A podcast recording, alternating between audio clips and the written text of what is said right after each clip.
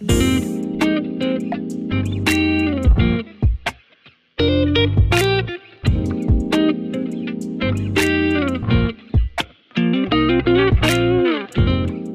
觉得亲情，我没有必要跟一个没有血缘关系的人去搭建友情。我有自己的朋友，我有自己的社交圈，我想要的就只有爱情。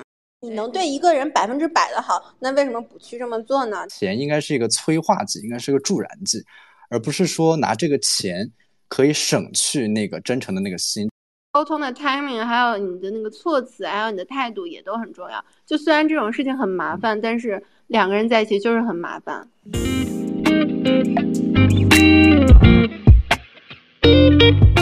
Hello，大家好，欢迎收听留学叨叨乐，我是 Crystal。我觉得在恋爱过程中，听到大家抱怨最多的就是男朋友或女朋友没有仪式感，所以就没有浪漫的感觉。那我们今天可以先从这个话题入手，然后我们讨论一下关于浪漫、关于仪式感，然后也最后聊聊消费主义和仪式感之间的关系。那我们先来第一个，就大家觉得在生活中、恋爱中，你们经历了很浪漫的场景，或者期待经历什么样的浪漫场景？我觉得思辰肯定很懂，让思辰先来。不是。不解，我我我觉得就是其实浪漫这东西，我我感觉我就是随着时间有在变嘛。像现在我就觉得，好像两个人或者也不一定两个人了，就是和很多朋友吧，在在一起做慢呃浪费时间，然后再做那种比如说娱乐呃愉悦峰值可能没那么高，但是持续时间很长的事情。我觉得浪费时间本身它就是一一件很很浪漫的事情。我我好像就记得。我在大学的时候，比如说有一天，好像和当时对象，可能是因为快回国了，突然间相约，突然间的想法啊，就相约，呃，凌晨三四点就下楼，然后在我们学校里面的那个森林公园里面，就在那边毫无目的的在那边漫步，然后到了一片空地的时候，就坐在那边就在看星星，然后说，哎，这个星座是我的，那个星座是你的，然后他们，我们之间距离原来是这么近，走走着走着，然后比如说。呃，好像好像我记得就突然看到有几束蒲公英，然后就在那边吹蒲公英，就其实上是很浪费时间的一件事情，就感觉好像好毫无目的的事情。但我觉得在那个很慢的环境下面，在那个氛围下就很浪漫。啊，太会了，Shirley 呢？我我我觉得浪漫是一个它就是非常主观的一个，因为我觉得只要跟你喜欢的人在一起，就是。我觉得干嘛都行吧。我觉得之前就比如说，你可能半夜凌晨三点去逛个公园，我都觉得挺好。但如果你跟你不喜欢的人在一起，他不管干嘛，你都觉得特别烦。是的。就是看他哪儿都不顺眼。但是如果跟喜欢的人，你真的会觉得就是干嘛都行。我觉得就是一起散个步啊，然后可能说一起熬个夜，就包括我觉得像纪念日这种，也不一定就是非得送个礼物啊什么的。我觉得就。吃个饭，然后聊聊天，就已经挺好的了。就主要还是看是跟谁在一起。是的，是的，是的，对对。那 Sina 呢？你有什么经历的浪漫的事情，或者期待什么样浪漫？啊，有有有过浪漫的。那个，在我跟那个我老公交往的时候，那个他有给我送那种比较别致的礼物，他有把我的照片专门印出来，然后就是。那个送给我，然后他还有就是，嗯，他应该是他第一次投稿 Vogue 吧，然后投的是我的照片，然后上杂志。哇哦！啊，不是上上上了 Vogue 的网站。很酷啊！太美了，所以就是就这种 unexpected 的东西才会比较浪漫吧。就如果都是在脑子里想好的，就是像是那种怎么说呢？像是那种像韩剧或者日剧演出来的，其实。没有什么，就除非是那个男演员跟那个女演员在一起才会有那个画面感。但你作为当事人，你经历那个场景，其实没有很浪漫。就是我们当作为第三方的时候看那个啊，他好会啊，这个男演员好会，宋仲基好帅，或者是谁谁好帅。但是，就是你要是自己真的在那个 scenario 里面，你自己意识不到，除非是一个第三人看的时候说啊，OK，sweet，就大概是这样子。对对，这些拍摄的手法，再加上灯光啊、妆造，加上人也帅，对，而且我尤其录 vlog，你再重新看的时候，感觉又很不一样，就是从回忆和当下感。对，嗯，我觉得你们刚刚说的，想问个问题，就是你们觉得这个厨师沙拉跟这个凤梨罐头浪漫吗？这个说在想背景是吗什么叫就是厨师沙拉？背景是吗？就是什么叫你的意思就是好厨师沙拉 random 本身浪漫你不？止你不重知道吗重庆？森林，对呀、就重庆森林里的故事。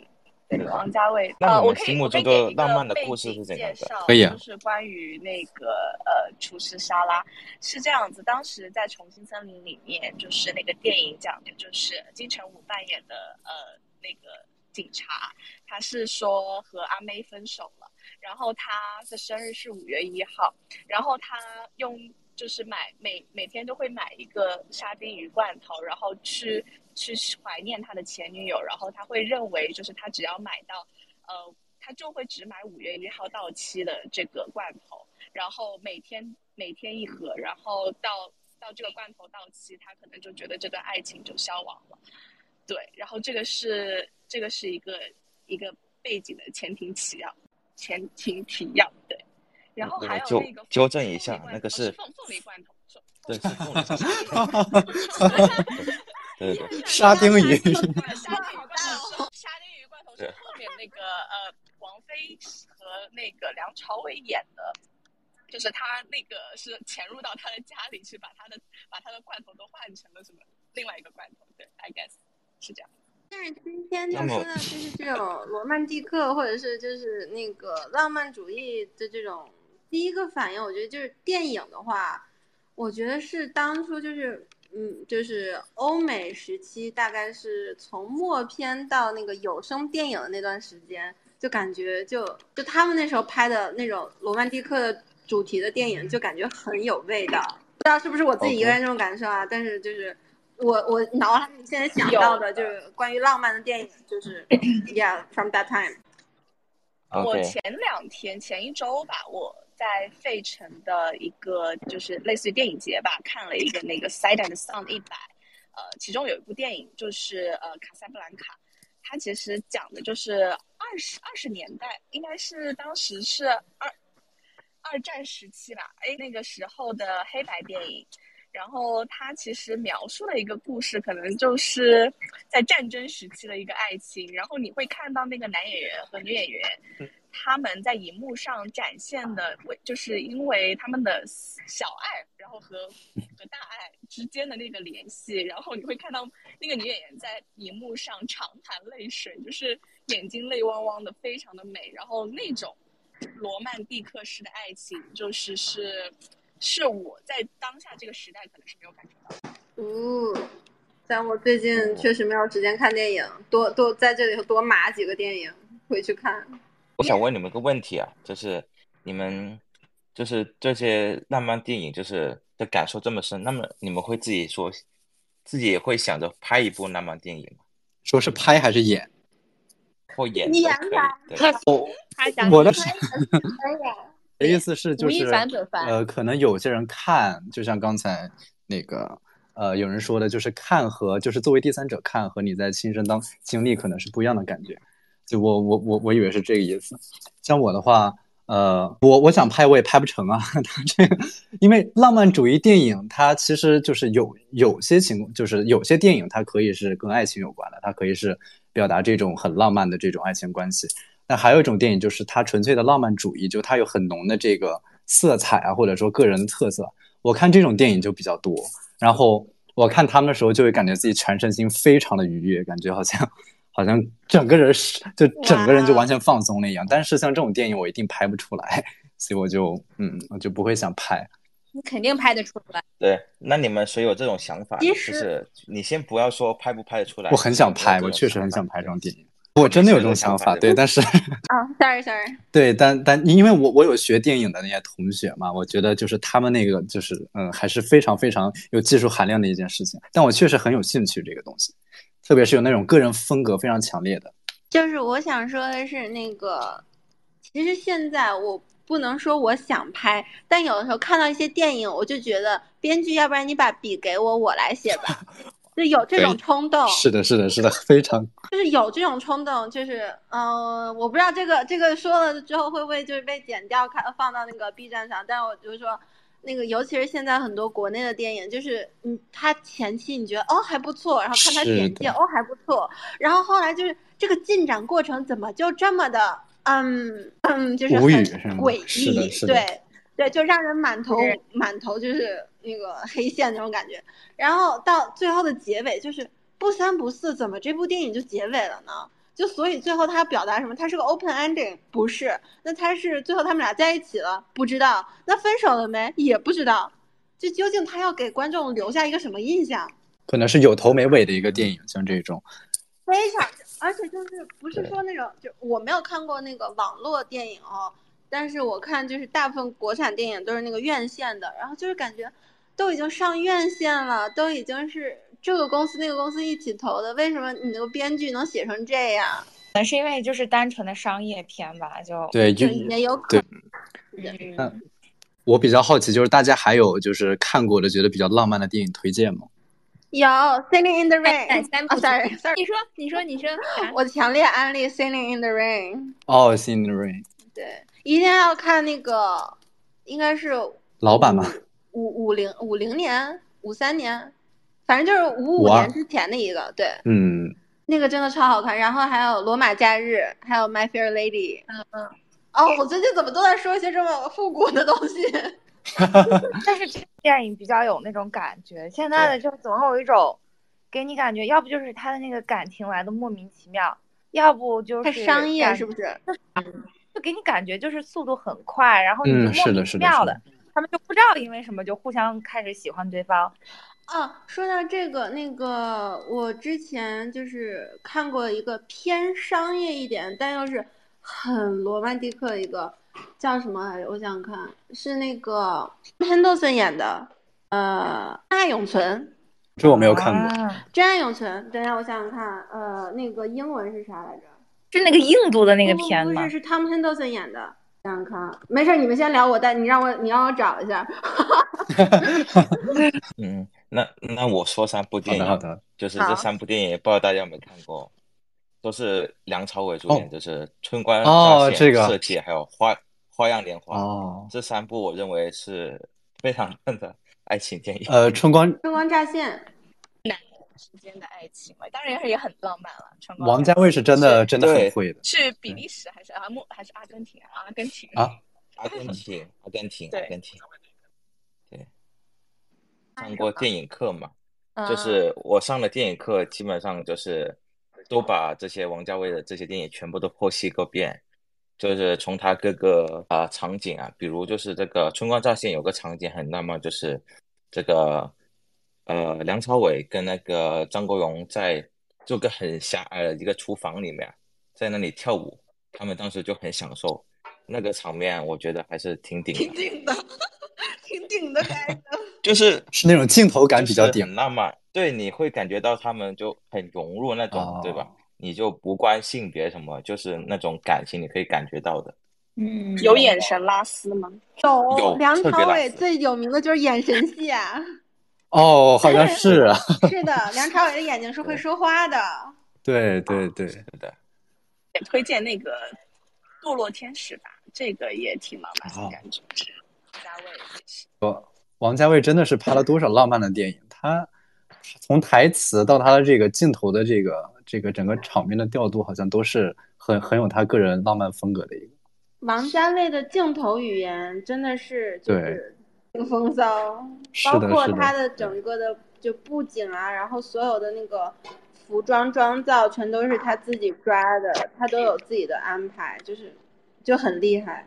最近最近他不是那个那个转战那个电电视电视剧，就是小荧幕嘛，不是拍那个《繁花》，不知道这个电视剧拍了多久了已经。那个胡歌跟那个谁哦，胡歌唐嫣主演的吧？我爱在三部曲吗？看过呀。哎，这个好，我觉得每个就是喜欢看电影的人都会有看过这这个吧，就是非常经典的，叫关于非常浪漫、浪漫主义色彩的电影。你你们觉得浪漫在哪？就是两个人之间非常灵魂的沟通吗？还是在这种环境下一种偶然的偶遇等等？不，还个系列电影我没有看过，我退出群聊。我也没有看过。就我其实看，我很少会看就是爱情的电影啊，然后电视剧这些，就是爱情的题材，我其实看的不是很多。嗯，我爱情题材看的也不多，我不知道为什么会误入这个《爱在三》这个部曲。呃，我好像很早前看的了，我觉得它浪漫的地方，就邂逅它就是很浪漫。我觉得可能还是跟心境有关吧。让我现在看，可能也不会有这样的感觉。我真的有那个心境的时候，我看那个《地球最后一晚》，我都觉得浪漫，就是有跟这个邂逅有关的东西，我就觉得很浪漫。就感觉缘分，把缘分这个词真的是打在了电影上，并且它这个故事不会让你觉得它是硬生生的把这个缘分给创造出来，好像就真的是，就感觉每天，嗯，怎么说呢，给你建造一个很让你会很感动、很感同身受的一个一个一个情景。然后，特别是他第三部还讲到一些生活琐事的时候，我觉得这个这个系列本身还是很完整的。就他不仅讲了这个浪漫的邂逅，他还讲了这个爱情发展到中后期变成琐事的时候。是怎样在浪漫和 和非浪漫之间平衡？嗯，是。那你们觉得到了后期，这种琐碎的生活开始占大部分的时候，那时候还有真正的爱情，或者说到那时候就是什么样的状态比较合适？有什么样的期待吗？就是尽量不要让有这些，不要有太多的生活琐事来，就是好好赚钱。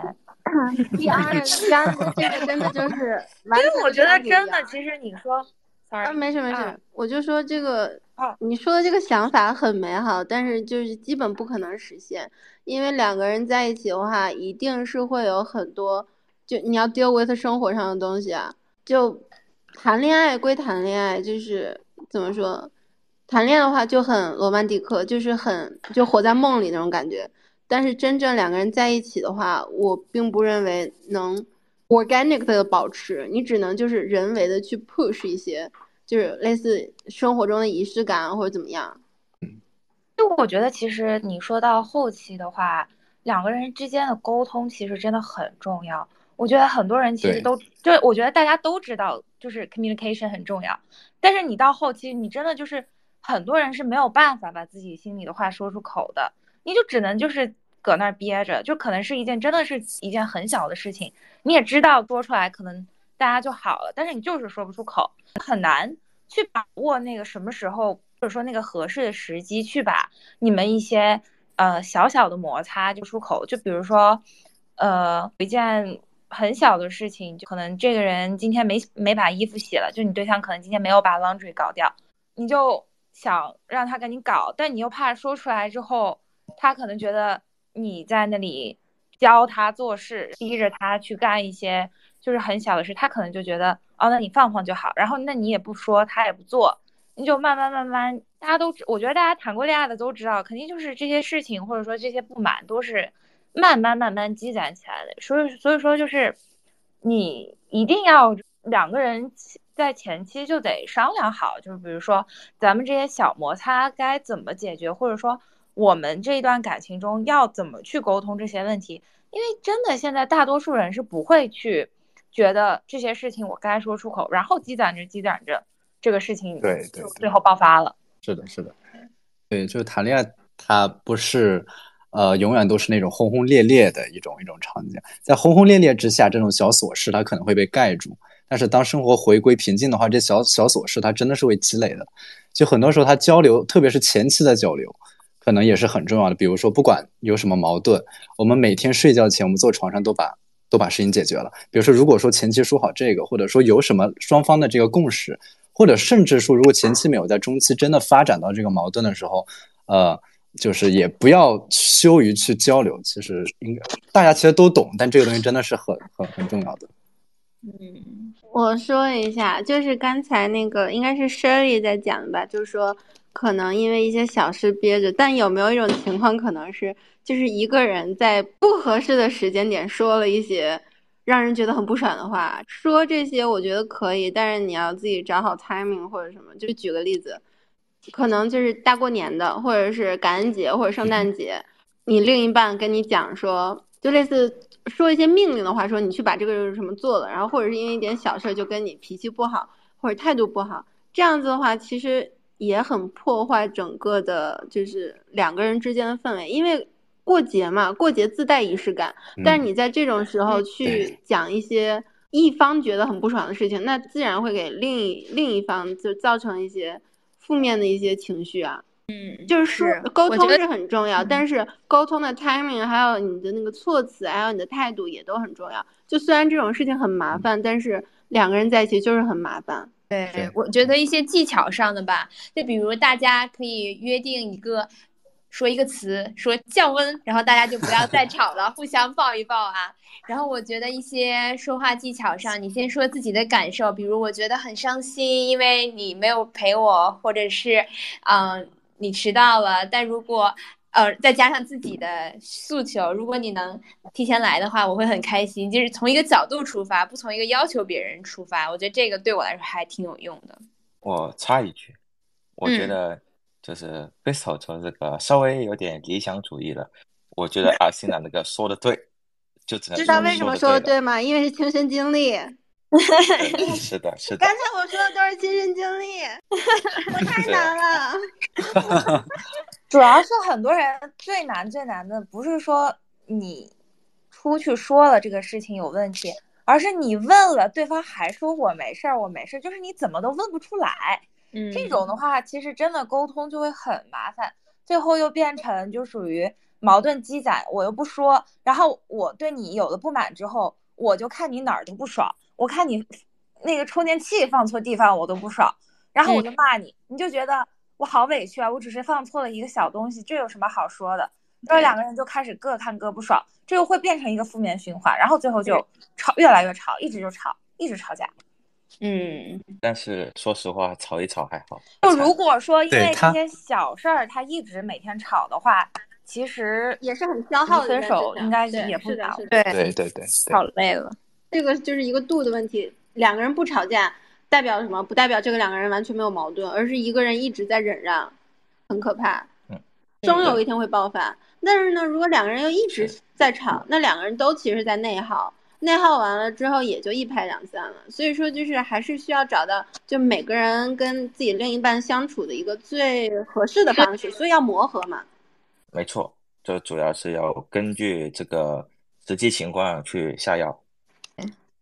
对，我觉得有一些琐事儿，对方做错了，自己就当没看见。我觉得也不用去 argue，或者让他道歉，或者一定要他改，就明确自己觉得最重要的一些特质，他有了，剩下的就包容就好。觉得自己或者身边社会上没有以前那么浪漫了吗？比如以前大家写情书啊，写嗯邮件等等都很慢，然后现在表达好感的方式就是 ins 点赞。等一下，等一下，你们忘记了，我们问一下 Daniel 吧。Daniel 他的他的视觉跟我们的视觉肯定很不一样。好 Daniel，你说一下你的想法。先讲两个人相处吧。对于我一个最不浪漫的人，嗯，讲相处，我觉得，我觉得送相处 AJ 是啊，送 Nike 啊，对呀、我要送 Nike，我要，因为我觉得我的浪漫是就是超预期的惊喜，那很浪漫。我觉得陪伴，我觉得每天生活中你要找到能够超自己预期的点，那你每天都会很浪漫。但是如果说，呃，你用非常高的预期去对待每天的生活，那你可能你感受不到生活的滋味。对我觉得，包括相处也是，你给他一个很高的起点，你就很难每天都很满足。但是你给他一个很低的起点，就是他能做到这样，你就很满足了。对，就是我我的观点就是，你首先是，呃，不管对方是怎么样子，你首先是满足于自己，那你满足自己，你就降低自己要求呗，对吧？自己内心的这个看待一个事物的点是不同的观点去看待这个世界。谢谢大家。大师，大师，鼓掌。但是 Daniel 这个说的是不是就是我们大家需要有一个那种叫钝感，对钝感钝感，钝感力，对对钝感力，是的。钝感力有一点得过且过那种感觉，就不要抓着每一个小事儿就是放着，就一直抓着不放，就鸡毛蒜皮的事儿没有必要。其实两个人生活就呀，Daniel 果然是大师呀，鼓掌，掌声鼓励不。不然生活这个没滋味嘛，你你得找到自己的滋味，不然很苦的。是的，生活大不如意的。但其实嗯感因为 他说无感的那个的能力后半段，其实我没有那么赞同。我我自己的感觉是，如果你喜欢一个人，如果你爱一个人，那一定就是全心全意为对方好嘛。不是说你把你自己对对方好的这个，比如说你可以做到百分之一百，但是你自动降到了百分之五十。我觉得应该是你去找一个能完全 appreciate 你这个百分之一百付出的人，然后你们两个就是慢慢的磨合，就是找人这一点就很重要。当然，就是可能在就是经营生活、经营感情的时候是需要一些小套路、小技巧，但是你能对一个人百分之百的好，那为什么不去这么做呢？这个是我个人观点啊。嗯，其实我觉得，嗯，都是道术嘛。你找一个好的人，那是一条很好的路，就是这种道路。那你，你生活中经营是技巧，是术。我觉得好的道术可以忽略，但是没有那么好。那就用你的技巧，你的那个技术，去经营好这个关系，都没问题，都是好的。有一个 research，他让双方来做自己在生活中做家务所做的总家务量的比重，然后男女生加起来发现都超过了百分之百，就自己做的远比实际做的要多。然后我觉得在这个过程中，大家可以每次做完一件没那么想做，但感觉是为我们为。他做的事儿就可以到他面前撒个娇，就是啊，我做这个事儿，快夸我很棒等等。其实就需要当时那一下正反馈，然后你就觉得很开心、很值得，而不是积攒着说啊，我做了这个，但你没有做了那个。所以这个还对我挺适用的小 tips。就是你做了事儿，你就往上汇报，你就得让别人知道你做了些啥。对，就比如说电视剧里，咱们看男二都默默的为女主做事儿，咱们就看。就不会知道的，真实，真实。最后其实做的东西反倒只是感动自己罢了而已。确实是。弹幕说实话，就是如果现实中遇到那种就是传统偶像剧里的那种男二，说出来，你不觉得很 creepy 吗？就是很默默的在做 everything，然后到你面前就 it's fine，it's okay，就是非常淡然。我就觉得重要的一点就是你做的事情，你得让对方知道，不然的话，做的都是这个事情，说实话，它就没有意义了。就我觉得大家肯定没有这么多人是完全只求回报，我不求付出。大家的付出肯定也都是想要得到某一些回报，即使是父母对你的付出，他也是需要一些回报的。你不可能永远的就是自己在单方面输出，然后不要求一点回报。那如果你不说的话，对方啥也不知道，他又不是侦探，他还得自己去找你给我干了啥，你为我做了什么。觉得现在或者是自己或者身边朋友或者整个社会状况都没有以前那么浪漫了吗？嗯，主要是以前的话，可能这个社会也没有这么多呃上网的这些途径，也没有这么多数字化信息渠道，也没有这么多。嗯，你说抖音啊，然后小红书呀这些，一旦有什么浪漫的事情，它一定会被传播开来。就比如说之前有一个那种爆炸盒子。抽一下就会有那种照片啊，就然后就送给女朋友。一开始，这个东西就是有男生做了送给女朋友，或者女朋友做了送给男朋友。因为这个东西它是手工做的嘛，所以说是耗时也挺长，而且需要就是你们俩之间有非常多的照片，有很多的回忆。一开始这个东西出来的时候，大家都说好感动啊，好感动，然后就会有非常多的人争相模仿。到后面直接淘宝就是你只要发给他们照片，他们会帮你做。完成所有的手工的东西，那这样子的话，他得到的结果还是一样的，但是其实那个过程就已经失去了那个用心的那个成成分。嗯，我很多浪漫的东西，核心就只是这个东西它没有这么的同质化，以及这个东西是只属于你们俩之间的回忆，或者说没有人之前做过，所以你会觉得这个东西很 special。就我觉得浪漫的本质就是这个东西属于你们俩之间的回忆，以及这个东西是别人没有的。但如果所有的人都有了，那这个东西就只是跟你你们两个人吃个饭，你们两个人一起看个电影，就是它这个东西就没有这么的特殊特别了。嗯，是。所以我觉得其实现在浪漫说浪漫的消失或者说什么的本质，其实就是因为现在的消费主义让。所有的浪漫能被轻易的购买，就是你不需要自己去花太多的心思。这也不是说钱不重要，或者说钱不用心，但是毕竟钱也是蛮嗯挺好的。但是你如果说一些原来需要你用心去做的事情，你只现在需要付一个钱，你就可以达到一模一样的效果。那其实这份浪漫就是已经可被购买，但是浪漫其实是不应该被呃。用这个东西的就是物理价值去衡量的，我是这么想的哈。对他这个，我我我觉得我是赞同的，就是他这个浪漫，它最主要的还是一个一个一个特特别的，而不而而不是说这个形式上。那比如说有个人告诉你说做这件事情是浪漫的，那么你就模仿他。那其实上，如果对于你们两个，你你去模仿这个事情，这个东西可以购买的话，那其实上它只是流于形式了。就他花钱花钱，它本质钱应该是一个催化剂，应该是个助燃剂，而不是说拿这个钱可以省去那个真诚的那个心。就如果你花钱是为了说感觉很省力的就能够买到一个呃看起来很浪漫很浪漫的一个东西，那其实这个钱的本质是为了省心，而不是为了助燃，那它就本末倒置了。嗯，在在我的朋友们之间流传着一句话，叫做“浪浪漫就是浪费”。一开始听觉得不可理喻，后面越想越对味。这句话，浪漫就是浪费。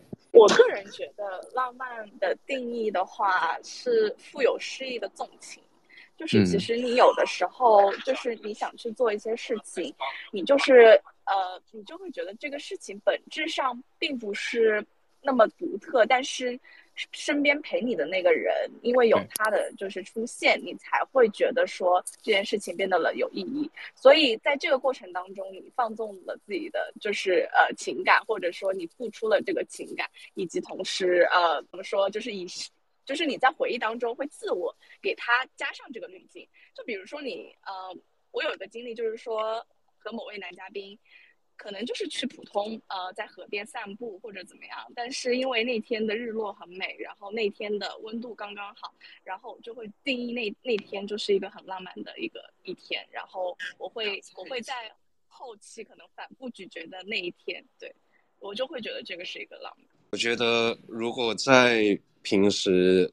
花时间的事情身身上多花时间，例如你们就是出门去吃饭，你在出门以前就突然多花了时间去准备一点什么，这就是浪漫啊！你说的对，这是简单的浪漫。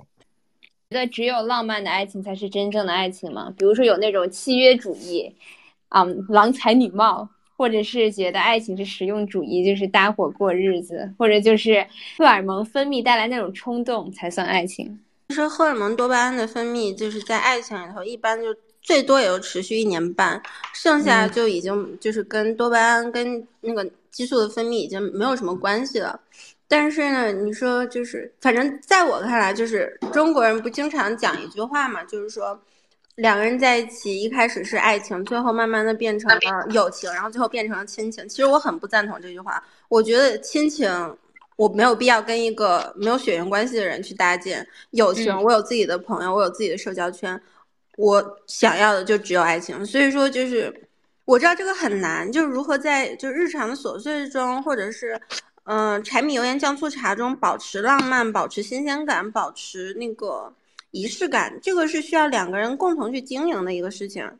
嗯，同意。我从来都不觉得，但我觉得也有可能，因为我比较理想主义，就可能这个事情你放到现实生活中就很难去实现。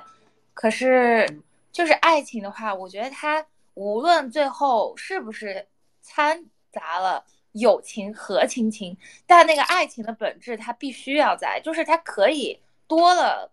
友情和情，可是他那个爱情这个本质是没有，就是它不可以消失，不然的话它就不叫爱情。嗯嗯。所以说现在不有很多就是国内的人，或者是呃，大部分应该是女生吧，可能被家里催婚，然后最后催的烦了，可能就真的就去切相亲，然后就就真的就是奔着搭伙就是过日子去的，就是类似两个人就去 HR 那面试一样。还挺喜欢 Papi 酱的那个，就是我不知道大家还没有关注这个过气网红啊，但是他真的他的视频真的 每次都很有点，就是他把一他把那个现在年轻人的那个相亲的这个活社交活动，真的就做成了那种 HR 去面试，就是两个就是两方就是男生跟女生去那个呃相亲，然后 各方带着自己的 HR 好友去，那好来介绍一下你的这个你的 term。然后来，我来我来介绍一下，简单介绍我的 term。然后呢，我对你另一半的要求是怎么怎么样的？然后你对我的要求怎么样？然后最后两两方那个 HR 就在那写合同，这个就真的很现实的一个事情。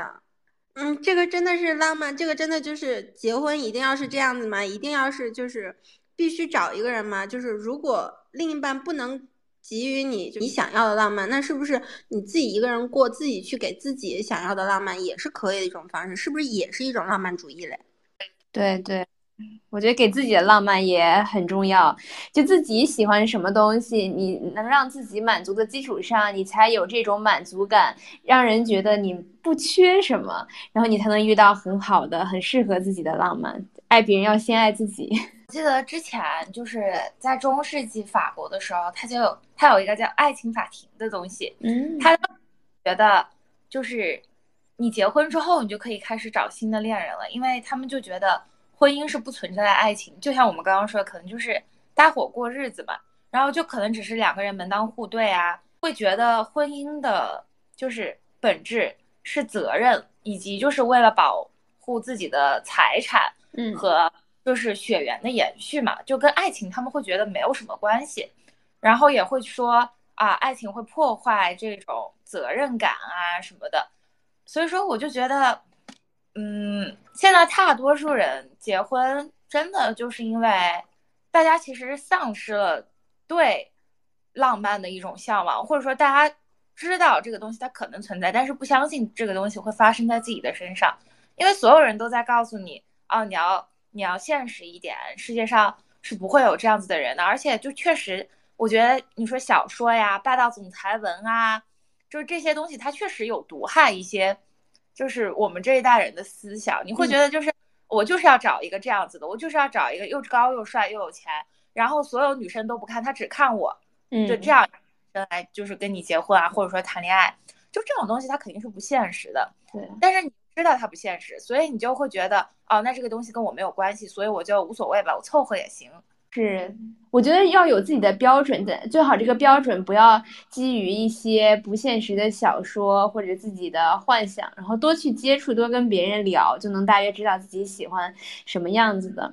那你们会因为自己的一些标准就等吗？比如说等到。三十岁、四十岁这种，直到我遇到那个人，还是说我自己到一个什么样的程度，我就觉得找一个差不多的也 OK。这个问题问纯爱战神，那答案肯定是我是不可能将就的。嗯，因为我属于那种，就我我我是尝试过将就，就是我就觉得，呃，我觉得也可以吧，就是谈一谈，就是我觉得长得帅就行，无所谓，就谈个恋爱，对吧？又不结婚，我就觉得，哎，但是就是。我觉得身体是很诚实的，嗯，没有办法，就是接受一个你没有这么喜欢的人，呃的一些身体接触，就是他会告诉你，就是啊，你不喜欢这个人，或者说你并不信任这个人，嗯，并且说就是可能对方说的一些话，或者说对方的一些举动，就是会让你很不自在，因为你根本就没有从心里觉得我可以接受这个人。那我觉得谈恋爱这个东西，就像呃嗯。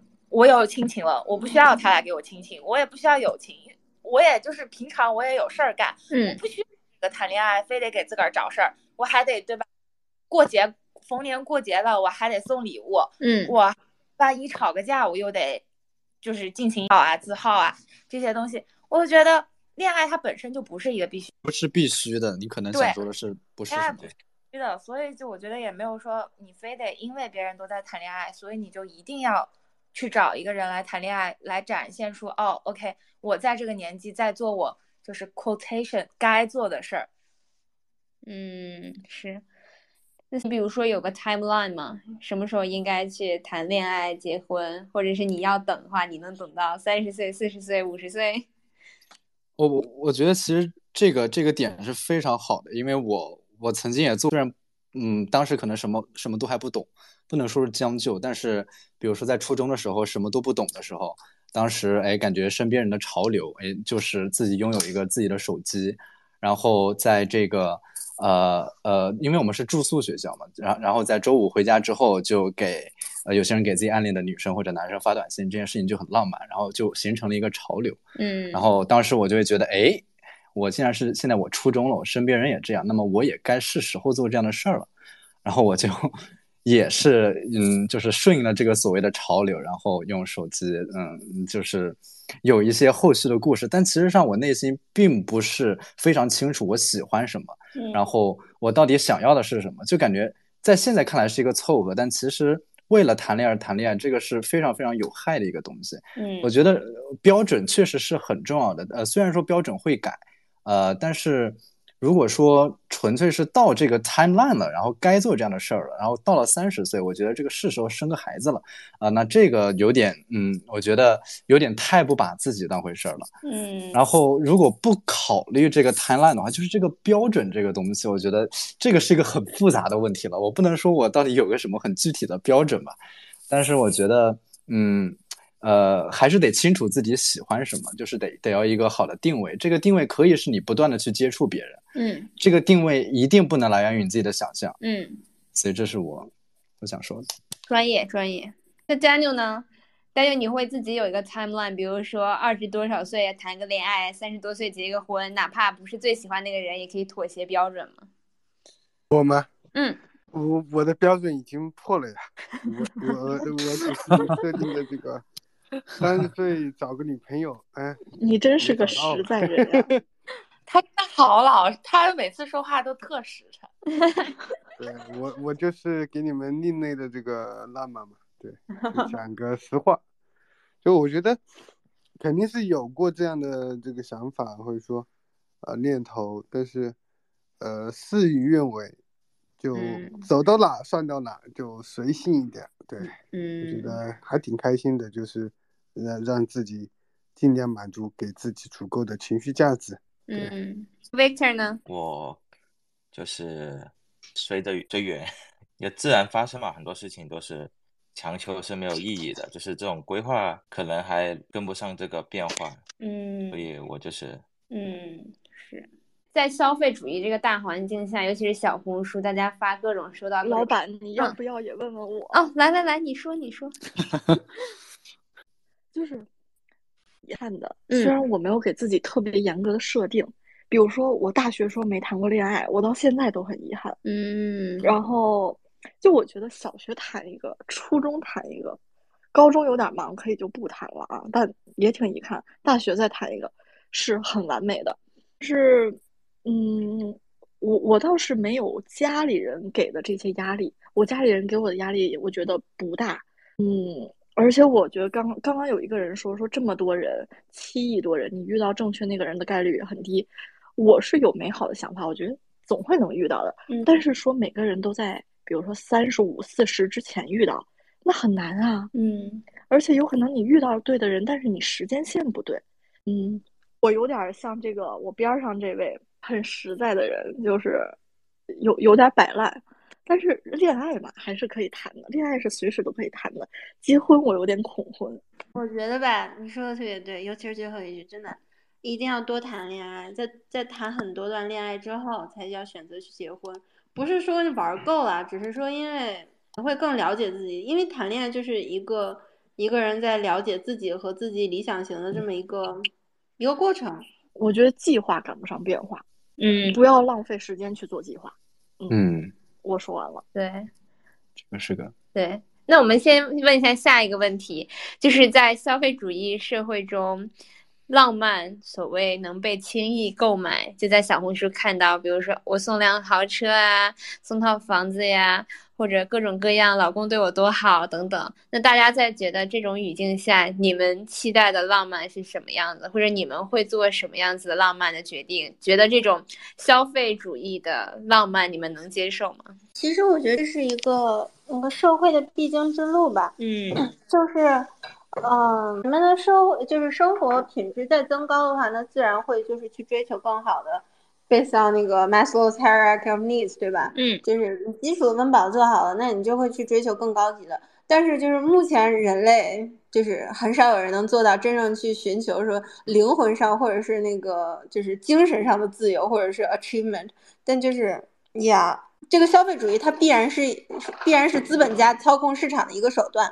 但是我并不觉得就是资本主义或者消费主义会影响到实际的浪漫。就是你只要用心，你不管怎么样都 OK。对对，那思辰呢？你觉得？